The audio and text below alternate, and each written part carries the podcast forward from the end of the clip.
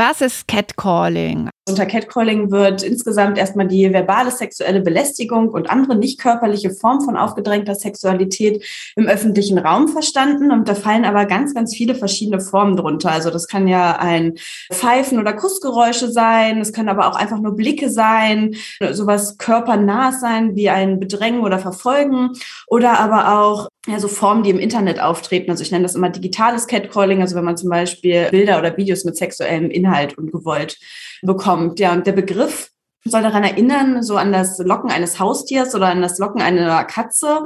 Ähm, allerdings wird auch viel darüber gestritten, dass das eigentlich ein ähm, ja, nicht so schöner Vergleich ist oder ein total unpassender Vergleich. Komm her, komm her, Mäuschen oder sowas. Und das erinnert dann halt irgendwie daran.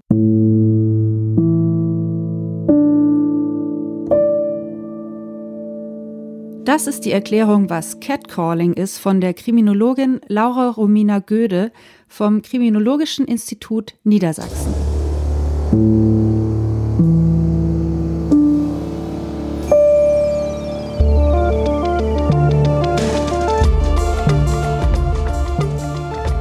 Hallo, ich bin Laura Freisberg und das ist die 40. Folge von Stadtland Krise, dem feministischen Podcast von Frauenstudien München. Ich bin Barbara Streidel und in dieser Episode geht es ums Catcalling. Was das ist, das hat jetzt die Kriminologin Laura Romina Göde ja gerade erklärt. Und dass es unangenehm, manchmal sehr beängstigend und auf jeden Fall irgendwie verstörend ist, das möchte ich noch hinzufügen. Wir haben für die heutige Folge zwei Gespräche geführt. Einmal mit Laura Romina Göde, aber auch mit Susanna Gomez. Sie ist 43, lebt mit ihrer Familie in Berlin und hat beruflich so gar nichts mit Straftaten oder so zu tun, sondern sie ist studierte Modedesignerin, Unternehmerin, Mutter von zwei Töchtern, das ist vielleicht auch wichtig, die fünf und sieben Jahre alt sind. Und seit zwei, drei Jahren denkt sie auch ganz viel an ihre Erfahrungen mit Catcalling. Einiges kennt sie aus ihrer Jugend anderes auch immer noch bis heute. Und der Gedanke daran bereitet ihr bis heute so eine gewisse Angst. Also in meinem Fall ist die begründet, weil mir in meiner Jugend einiges passiert ist. Also nicht das Äußerste, aber durchaus Dinge, die, die einem nicht passieren sollten. Schon gar nicht nur, weil man eine Frau ist oder weil man, ja, sich entsprechend anzieht, wenn man abends ausgehen möchte, gerade als jugendliche Frau. Und vieles ist dann auch wieder hochgekommen, wo ich noch genau weiß, dass ich das als Jugendliche so ein bisschen abgetan habe und gedacht habe, naja, ist halt so oder muss ich halt mit leben. Aber da habe ich dann gemerkt, nee, also muss man nicht und ich möchte nicht, dass meine Töchter das damit leben müssen. Das will ich einfach mhm. nicht. Okay, jetzt bist du so Anfang 40, das heißt, diese Erlebnisse liegen so, sagen wir mal, 15, 20, 25 Jahre zurück, so ungefähr. Natürlich hast du dich verändert in diesen Jahren, aber auch die Welt hat sich so ein bisschen verändert. Stichwort MeToo zum Beispiel. Das heißt, die Dinge, die damals passiert sind, die sind dir jetzt wieder in den Kopf gekommen und die betrachtest du auch anders? Ja, also. Als du sie damals betrachtet Also ich hast? merke einfach, dass, also es ist auch nicht so, dass mir solche Dinge nur passiert sind, als ich jugendlich war. Also auch später noch und auch heute noch. Heute gehe ich tatsächlich nicht mehr so viel aus, weil ich Kinder habe und Corona ist. aber, aber durchaus auch vor Corona sind immer noch Dinge passiert. Und mir ist einfach viel bewusster geworden, auch natürlich durch diese ganzen Entwicklungen mit MeToo und dass das Ganze Gott sei Dank viel stärker in den Fokus und auch in die öffentliche Diskussion gekommen ist dass viele Dinge, die einem passieren, sei es jetzt Catcalling oder wirkliche Belästigungen oder Anfassen und all das, was passiert, dass das eben keine Dinge sind, womit man einfach leben muss, weil man eine Frau ist. Ja?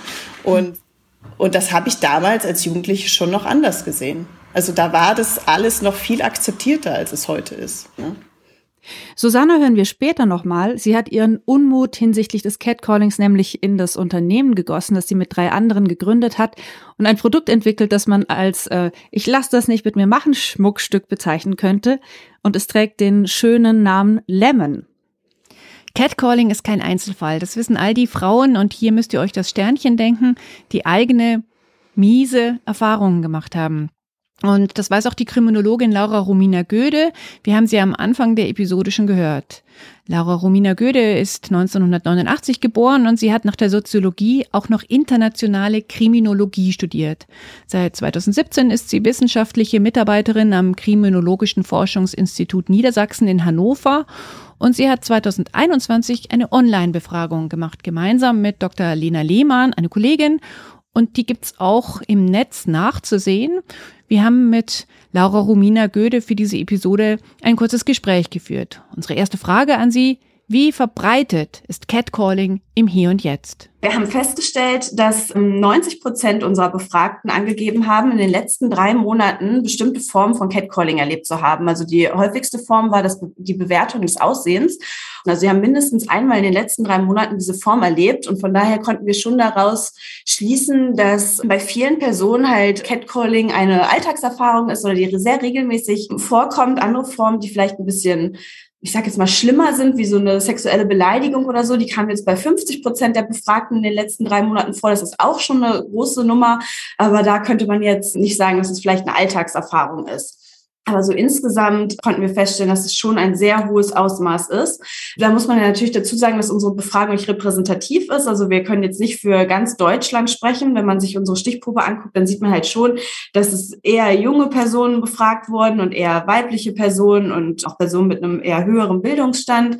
Aber für diese Population oder für diese Stichprobe, da können wir halt sagen, dass Catcalling auf jeden Fall im großen Ausmaß auftritt. Gibt es auch Abstufungen, wie das erlebt wird? Wir hatten nur abgefragt, ob aufgrund von Catcalling bestimmte Folgen aufgetreten sind. Und das auch tatsächlich in der Fragestellung stand, aufgrund von Catcalling. Also nicht insgesamt aufgrund von anderer Ängste oder sowas, sondern nur aufgrund dieses Catcalling-Vorfalls. Und da konnten wir schon feststellen, dass über 60 Prozent oder um die 60 Prozent gesagt haben, dass sie aufgrund von Catcalling ein Gefühl von Unsicherheit an bestimmten Orten haben oder dass sie sich unwohl fühlen, wenn sie nachts alleine unterwegs sind. Einige haben ihr Verhalten verändert. Also es sind ja nicht nur Gefühle, sondern die haben ihr Verhalten angepasst, aufgrund dieser Gefühle wahrscheinlich. Da konnten wir feststellen, dass ungefähr 40 Prozent bestimmte Orte vermeiden oder bestimmte Routen verändert haben, um vielleicht Catcalling zu mhm. entgehen oder aus Angst, dass dort wieder irgendwas passieren könnte. Mhm. Jetzt haben Sie schon gesagt, es gibt so unterschiedliche Kategorien. Die einen pfeifen, die anderen verwenden irgendwelche Begriffe. Was ist denn am verbreitesten? Ja, am verbreitesten ist eigentlich dieses nonverbale Catcalling, also eher so dieses Pfeifen, Kussgeräusche, Blicke, diese Bewertung des Aussehens aufgrund von oder anhand von Blicken. Da konnten wir feststellen, dass das über 90 Prozent in den letzten drei Monaten erlebt haben. Und diese Kategorien, die haben wir erstmal selber entworfen, weil wir uns da an Antonia Quell ein bisschen orientiert hatten. Die hatte ja auch so, ein, so eine Art Policy Paper geschrieben oder so ein Positionspapier und hatte vorgeschlagen, dass wenn man darüber sprechen möchte, ob Catcalling bestraft werden sollte, es ist total schwierig, alle verschiedenen Formen von Catcalling in einen Topf zu zu werfen. Also immer nur Catcalling sollte bestraft werden, sondern sich eher anzugucken, äh, welche Form könnte man in den Kategorien bilden, um dann besser darüber zu diskutieren, können, können diese Kategorien irgendwie bestraft werden oder könnte man ein Strafmaß oder einen Straftatbestand irgendwie schaffen, der für diese Kategorie bestimmt ist. Und deshalb hatten wir uns da auch überlegt, mal zu schauen, wie man diese Form ja in diese Kategorien bringen könnte. Das ist natürlich allerdings schwierig, weil Personen haben ja nicht nur eine Kategorie erlebt. Die haben ja dann auch äh, verschiedene Formen verschiedener Kategorien erlebt. Aber so kann man vielleicht ein bisschen besser das Ausmaß darstellen oder sagen, was am häufigsten vorkommt, daran kann man jetzt zum Beispiel nicht sagen, was ist das Schlimmste, weil die Personen halt nicht nur zu einer Kategorie zuzuordnen sind. Oder man könnte nicht sagen, oh, nur Personen, die sexuelle Beleidigung erlebt haben, haben auch mhm. Folgen oder so, weil meistens haben sie halt auch andere Formen erlebt. Mhm. Die Petition, die die Antonia Quell geschrieben hat, was ist sie, eine Medien, Forscherin, Medienwissenschaftlerin genau. Ähm, und in dem Punkt ist sie natürlich auch eine Aktivistin. Das war vor zwei Jahren so ungefähr, oder? Und ist diese Petition so auch ein bisschen so eine Aktivierungsenergie für Ihre Untersuchung gewesen? Ja, genau. War auch vor allem dieses Policy Paper des Deutschen Juristinnenbundes mit dem DJB, da hatten wir zusammen eine Tagung veranstaltet, also die Gender and Crime Tagung. Und die hatten nämlich im April letzten Jahres ihr Policy Paper rausgebracht und hatten da irgendwie so ein bisschen diskutiert, was ist das Problem an äh, Catcalling und ähm, wie könnte es strafbar sein, was ist schon strafbar, wo sind irgendwie die Probleme, aber haben vor allem darauf hingewiesen, dass wenn man über das Ausmaß eines Problems sprechen möchte oder darüber sprechen möchte, wie schlimm dieses Problem ist, dann braucht man eigentlich auch mal wissenschaftliche Zahlen. Also man kann kein Gesetz irgendwie erschaffen, wenn man nur Betroffene mal fragt, wie schlimm war das, sondern man muss es irgendwie auch ein bisschen quantifizieren können und empirisch unterlegen können, wie groß ist denn dieses Problem und welche Folgen haben denn Betroffene. Hm. Sie haben selber eingangs gesagt, der Begriff ist ein bisschen schwierig. Genau. Hätten Sie dann einen anderen Vorschlag? Ja, also man kann es natürlich irgendwie so ein bisschen unter verbale sexuelle Belästigung fassen, aber es ist ja irgendwie auch nicht alles verbal, weil es ja auch viel mit Blicken zu tun hat. Also wäre es diese nicht körperliche Form von sexueller Belästigung. Aber ich, ich finde, das ist ein bisschen verwirrend. Vielen, denen ich irgendwie versucht habe zu erklären, was ist Catcalling, man ist nicht körperlich, körperlos, hm, es sind so sperrige Begriffe irgendwie. Von daher, ich habe da irgendwie keinen besseren Begriff, aber ich bin eher dafür, dass das aufgedröselt wird. Also dass man sich wirklich ja vielleicht so sechs verschiedene Begriffe oder sowas überlegt und dann mehr darüber diskutiert, was macht man mit Blicken oder wie reagiert man auf Blicke, wie reagiert man auf Sprüche, wie reagiert man auf einen Hupen oder ja, andere Formen von Catcalling. Also ich finde es wirklich schwer, das alles in einen Topf zu werfen und Handlungsempfehlungen, die für alle Formen gelten könnten, zu entwerfen.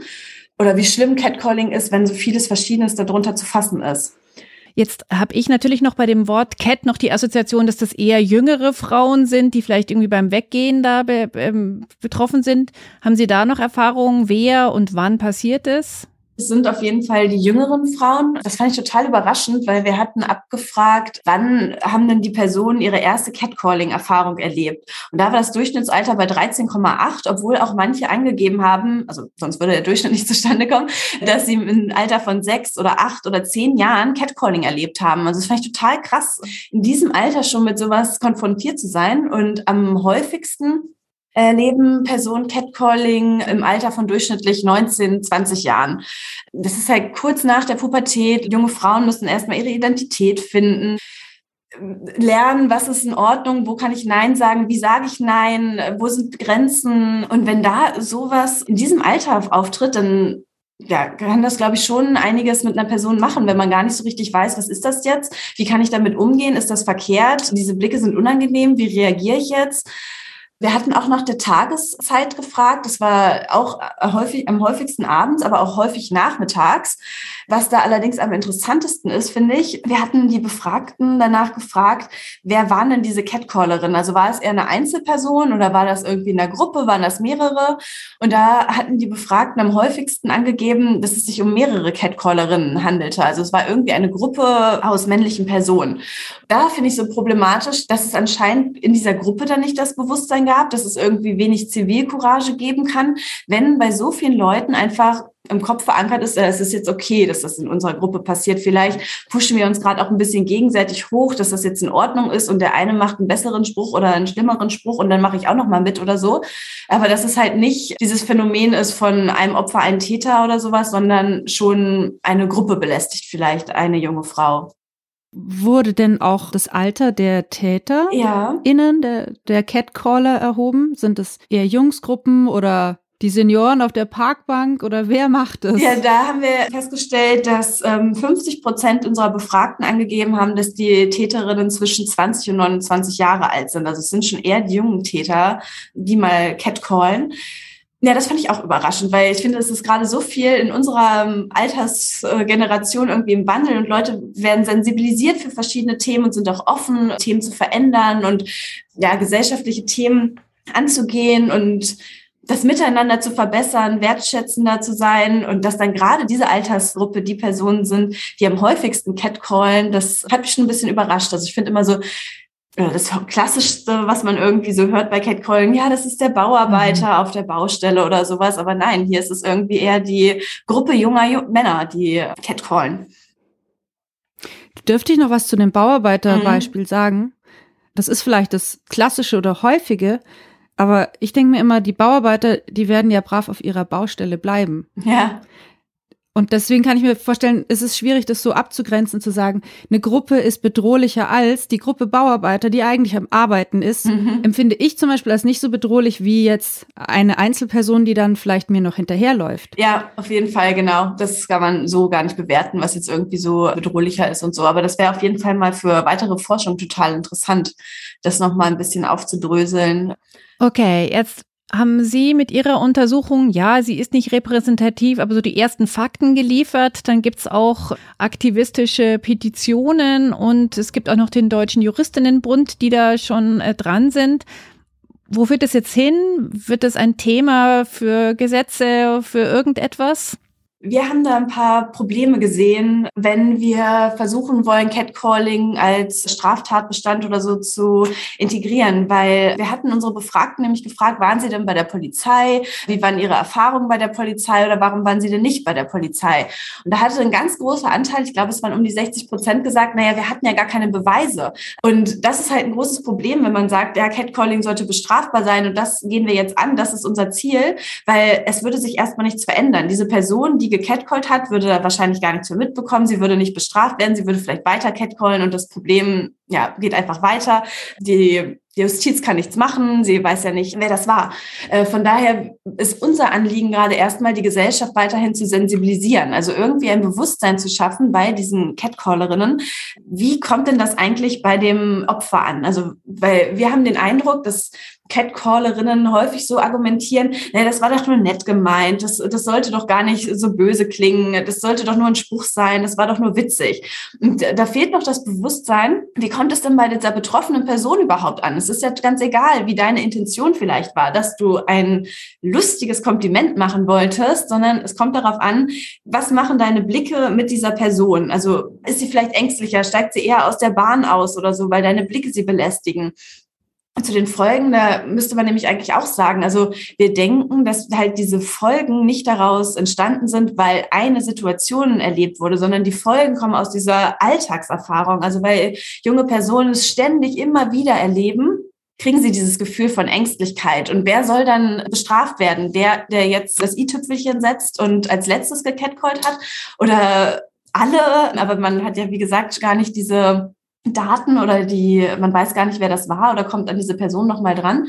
Und das finden wir bei dieser ganzen Debatte um die Bestrafung total schwierig, weil wir das nicht, diese Umsetzbarkeit noch nicht sehen. Also wir hatten verschiedene Coping-Strategien abgefragt. Zum Beispiel, ob Leute aktiv auf die Catcallerin zugegangen sind und gesagt haben, stopp, nee, das möchten wir hier nicht oder was soll das? Oder ob sie eher passiv waren, ob sie sich vielleicht selbst die Schuld gegeben haben, oh, weil ich heute so und so aussehe, ist mir das vielleicht passiert. Oder ob sie es vielleicht schmeichelhaft fanden fanden. Und da konnten wir halt schon sehen, dass Personen, die aktiv mit so einer Catcalling-Situation umgegangen sind, unter weniger Folgen insgesamt leiden. Oder auch Personen, die ein ähm, höheres Selbstwertgefühl haben, leiden auch unter weniger Folgen. Die Personen, die sich aber selbst die Schuld an der Situation gaben, leiden unter höheren Folgen. Anhand solcher Untersuchungen könnte man ja zum Beispiel herausfinden, wie man Betroffene stärken könnte, um mit so einer Catcalling-Situation umzugehen, damit, gut, damit nicht diese Folgen entstehen.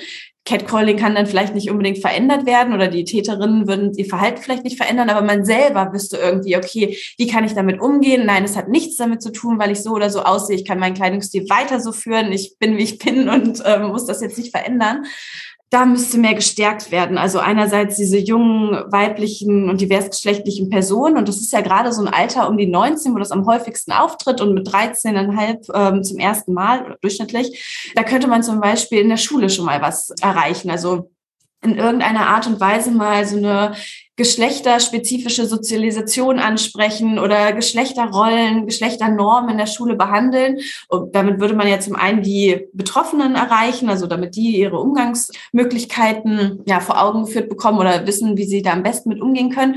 Aber man könnte potenzielle Täterinnen ja auch erreichen. Von daher ja, würden wir eher dafür plädieren, mal bei solchen Schritten anzufangen und wenn das alles nicht hilft, über vielleicht diesen Straftatbestand noch mehr nachzudenken, aber nicht nur die Diskussion um diese Strafe zu führen. Wer jetzt nochmal die Ergebnisse der Online-Befragung von Laura Romina Göde nachlesen möchte, die sind online verfügbar über die Website des Kriminologischen Forschungsinstituts Niedersachsen. Das verlinken wir natürlich auch noch in den Show Notes. Genau, also was macht man sozusagen mit diesem Wissen? Man kann in die Bildungsarbeit gehen, man muss, haben wir gelernt, äh, bei den jüngeren Leuten ansetzen, aber man kann auch noch auf einer ganz anderen Ebene denken, nämlich bei den Betroffenen. Und damit wären wir jetzt wieder bei Susanna Gomez, die habt ihr ja auch schon kennengelernt. Die ist auf einer ganz anderen Ebene tätig geworden. Ihr Unternehmen heißt Lemon, Jewelry for Self-Defense und es geht um einen Armreif, der mehr ist als bloß ein Schmuckstück. Unser Armband hat ja zwei verschiedene Funktionen. Also ganz wichtig war uns die Integration des lauten Alarms. Also man kann einen 120 Dezibel lauten Alarm auslösen. Und der dient ja tatsächlich zur Abschreckung. Also wir, wir wollen tatsächlich präventiv mit unserem Produkt vorgehen. Also sprich, dass schon bei Catcalling kann man es einsetzen. Wenn einfach eine Person sich einem nähert und etwas tut, was einem einfach nicht gefällt, weil es einfach unangebracht ist, dann kann man mit diesem lauten Alarm eben schon ganz klar zeigen, so nicht. Weil, also zum Beispiel ist es mir immer so gegangen, dass ich dann nicht in der Lage war, das zu sagen oder verbal das auszudrücken, was ich gerade wollte, weil, weil mir die Stimme einfach weggeblieben ist. Und da ist es halt deutlich einfacher, einen lauten Alarm auszulösen, um eben auch über diesen Moment der Schockstarre hinwegzukommen. Das heißt, da kommt ein lautes Möb oder wie kann ich es mir vorstellen? Genau, das ist so ein richtiges, wie so eine Autoalarmanlage eigentlich, so ein, so ein Signal. So, so sehr, sehr laut und sehr anstrengend fürs Ohr. Also es ist kurz vor der Schmerzgrenze. Also das ist schon sehr abschreckend. Ja. Aber die Schmerzen habe ich dann ja auch als Armbandträgerin, oder? Ja, genau. Also es, es nervt, also dich auch. Mhm. Ne? Deswegen ist es auch so, das ist jetzt kein Produkt, was man dann einsetzt aus Spaß. Ne? Mhm. Also das ist tatsächlich, das setzt du dann ein, weil du jemanden dann auch damit abschrecken möchtest. Ne? Aber es verletzt dich mhm. nicht. Naja, es ist also das Pendant zu einem lauten Schrei, hey, ich will das Ganz nicht. Genau. Das lernt man hier zum Beispiel in so Selbstverteidigungskursen, dass man dann trotzdem man erschreckt ist und einen Schock empfindet, die Stimme bleibt weg, dass man dann trotzdem sprechen könnte. Das muss man aber auch erstmal lernen. Und wenn man das nicht gelernt hat, könnte man also auf den Knopf drücken. Und dann kann man auch, auch wieder auf den Knopf drücken und dann ist es wieder aus, das Geräusch, oder geht das nach einer bestimmten Zeit alle automatisch aus? Das ist ein, ein Kontakt, der sich löst, den kann man wieder zurückstecken, ist aber ziemlich fummelig. Also das haben wir extra so gemacht, damit es nicht der Angreifer von, also ganz alleine zurückstecken kann. Und wenn es tatsächlich ja, zu einem äußersten Fall kommt, dann läuft der Alarm natürlich weiter, solange wie die Batterie hält. Das kann bis zu vier Stunden dann Alarm schlagen. Magst du noch beschreiben, wie das Armband aussieht? Also es ist immer noch relativ groß. Das liegt tatsächlich daran, weil ja ein äh, Klangkörper entsteht, also da sein muss, damit der laute Ton überhaupt erzeugt werden kann. Das Ganze ist vier Zentimeter breit, also so ein richtiger äh, Schmuckarmreif, ne, wie, so, wie man es kennt vom Statement-Schmuck. Und ist ein Zentimeter hoch oben, also vier Zentimeter breit. Und es ist äh, ein geschlossener Metallarmreif aus Aluminium der ist sehr leicht, also deutlich leichter als er aussieht durch das Material. Der wiegt knappe 90 Gramm. Und wir haben ihn extra so designt, dass er sich nicht dreht. Also es ist eine sehr gute Passform. Und genau, es gibt das Ganze in Schwarz und in Silber und in Gold. Und wir planen austauschbare Cover. Also da kann man sozusagen dann je nach äh, Geschmack sich verschiedene Designs für das Cover aussuchen. Das machen wir auch aus dem Nachhaltigkeitsgedanken, dass man halt das Armband wirklich viele, viele Jahre mit sich tragen kann, aber trotzdem einfach nur durch, das, durch den Austausch des Covers es immer wieder verändern kann vom Look. Und auch der technische Kern ist so designt, dass falls mal was kaputt gehen sollte, kann man ihn zurückschicken und dann wird es repariert oder ausgetauscht. Du hast gesagt, es gibt zwei Einsatzmöglichkeiten. Magst du die mhm. andere auch noch erzählen? Genau, die zweite Einsatzmöglichkeit ist der stille Alarm. Also es gibt einen extra Druckknopf, den muss man drei Sekunden oder länger drücken. Und dann wird eine SMS an vorab ausgewählte Notfallkontakte geschickt mit den GPS-Daten. Diese Notfallkontakte kann man über unsere App vorher auswählen. Das können Familie oder Freunde sein. Und wir haben zusätzlich noch eine Kooperation mit der AXA-Versicherung und deren App Wayguard. Und das bedeutet, dass dahinter ein 24 Stunden, sieben Tage die Woche besetztes Service-Notfallcenter sitzt mit geschultem Personal, die dann diesen digitalen Notruf verarbeiten können. Das machen wir, weil in Deutschland kann man sozusagen den Notruf nicht direkt an die Polizei schicken. Das ist einfach technisch nicht möglich. Und übrigens geht dieser stille Alarm, also dieser SMS, auch raus in dem Moment, wo man den lauten Alarm triggert. Okay. Mhm. Also eine Einsatzmöglichkeit, die mir einfällt, wäre zum Beispiel, wenn, wenn ich es noch merken sollte, dass mir jemand was ins Getränk getan hat, ich es aber nicht mehr auf die Reihe kriege, irgendwie meine Freundinnen zu suchen und zu informieren, dann schaffe ich das vielleicht noch, Ganz oder? Ganz genau. Also das schafft man. Wir haben tatsächlich auch zum Beispiel von Menschen mit Vorerkrankungen, die manchmal so Ohnmachtszustände bekommen, die sagen auch, dass sie es halt nicht mehr schaffen, ihr Handy rauszuholen, um jemand anzurufen. Aber der Griff ans Handgelenk, das schafft man noch. Hat es eigentlich einen Namen, das Armband? Namensfindung war echt äh, gar nicht mal so leicht bei uns. Wir, wir haben tatsächlich gerade unseren Namen wieder geändert. Aha. Wir heißen jetzt Lemon oder eher gesagt, die Marke heißt Lemon. Okay, Lemon und schreibt sich L-A-E-M-O-N. Also nicht, nicht wie die Zitrone. Da ist noch ein A dabei. Genau, die abstrakte Zitrone mit Ei. Genau. also das Armband, das heißt wie eine abstrakte Zitrone. Äh, Kommt es auf den Markt? Kann man es kaufen? Wir haben tatsächlich gerade eine Crowdfunding-Kampagne gelauncht, wo man unsere Armbänder vorbestellen kann. Die ersten 100 werden wir tatsächlich mit erfolgreichem Abschluss der Kampagne produzieren. Also es ist alles in den Startlöchern. Wir können eine Größe, also die erste Größe produzieren, das ist die M. Wir haben vier verschiedene Größen. Mit erfolgreichem Abschluss der Kampagne gehen wir auch in invest weitere Investorengespräche. Wir haben interessierte Investoren, mit denen wir gerade in den Gesprächen sind und können dann auch die weiteren drei Größen finalisieren. Und da planen wir dann die Auslieferung im, im August, also sprich so August, September. Ich habe noch eine Frage zur Anwendung. Das ist jetzt natürlich alles sehr hypothetisch und auch typabhängig. Aber dieser Moment, wenn ich entscheide, Vielleicht fühle ich mich heute bedroht genug, um dieses Armband einzusetzen.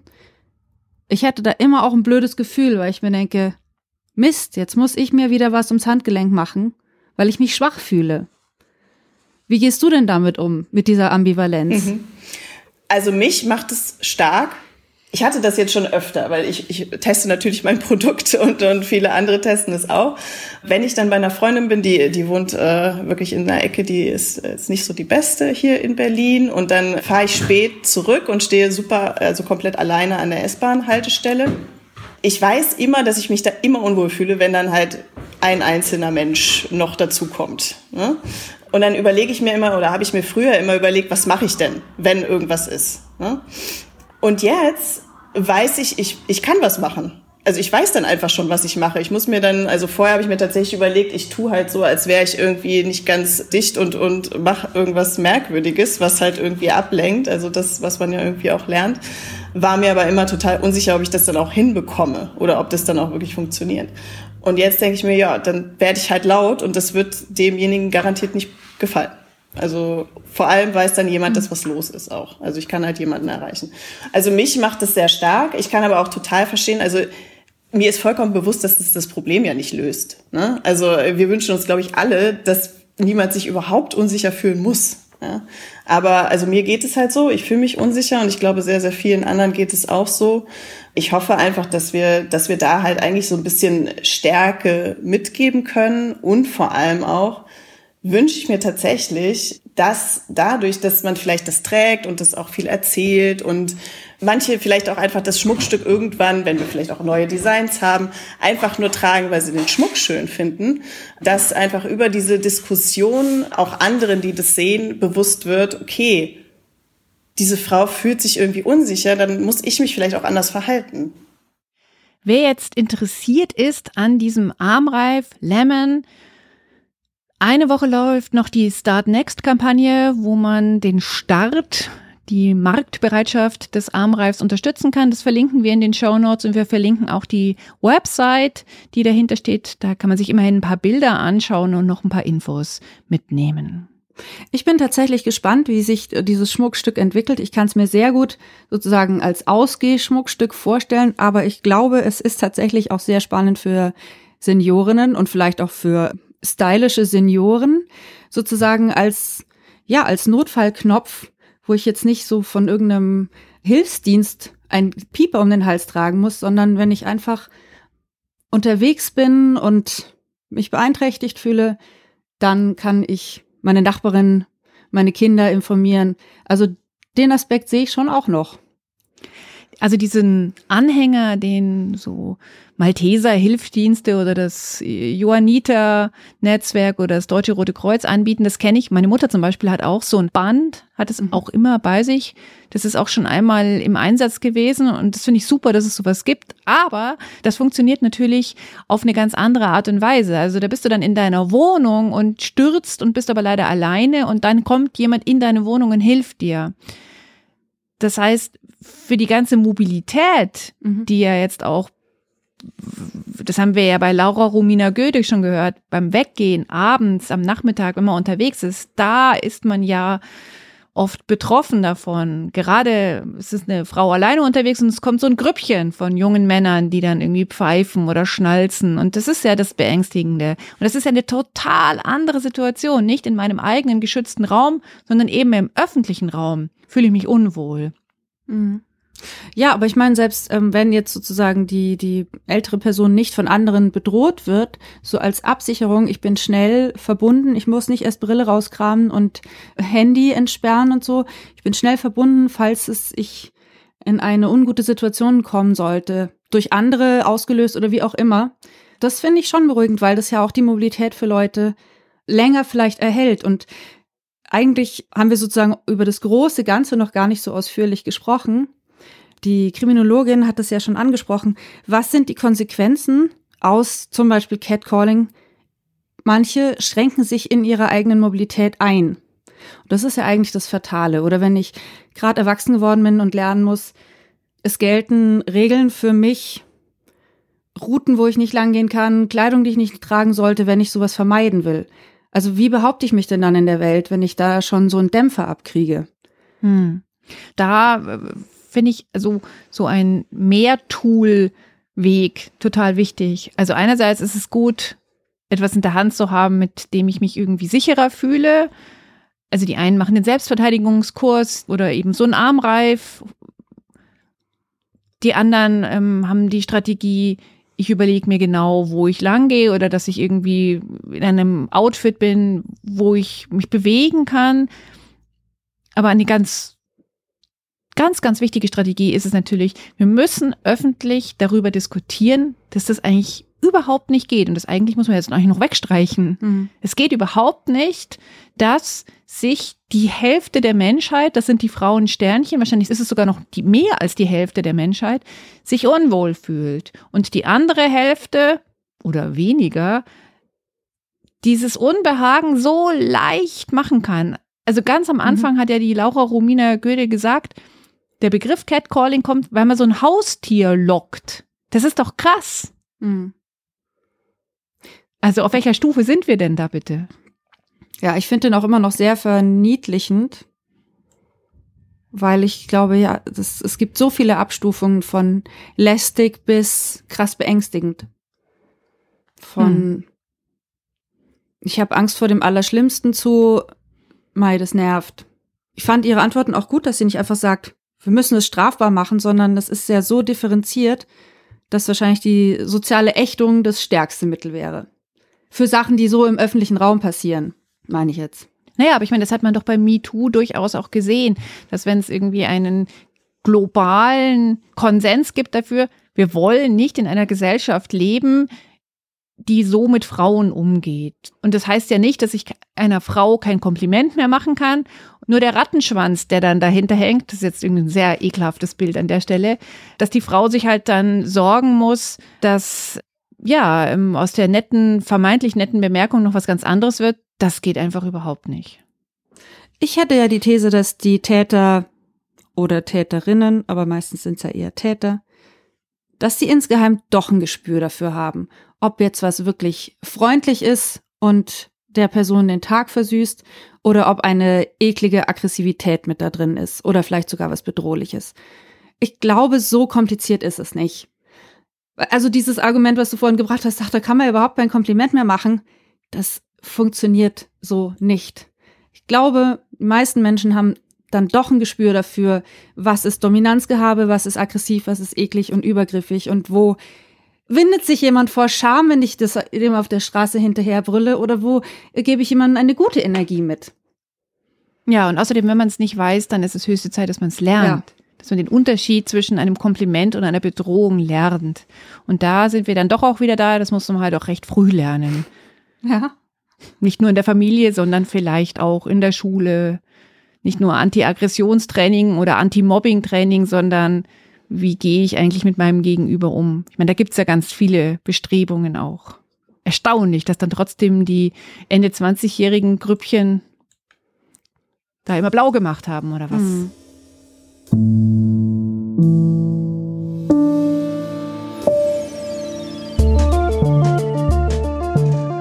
Wenn ihr unseren Verein und unseren Podcast unterstützen möchtet, könnt ihr das sehr gerne machen. Wir nehmen euer Geld und wie ihr es uns geben könnt, findet ihr auf der Webseite von Frauenstudien München unter dem Stichwort Spenden. Wenn ihr Themenwünsche für unseren Podcast habt oder einfach mal generell Feedback loswerden wollt, wenn euch was beschäftigt, wenn ihr selber eine gute Geschichte zu erzählen habt, immer gerne per Mail an uns podcast at frauenstudien-münchen.de. Wir freuen uns. Bis zum nächsten Mal. Tschüss. Ciao.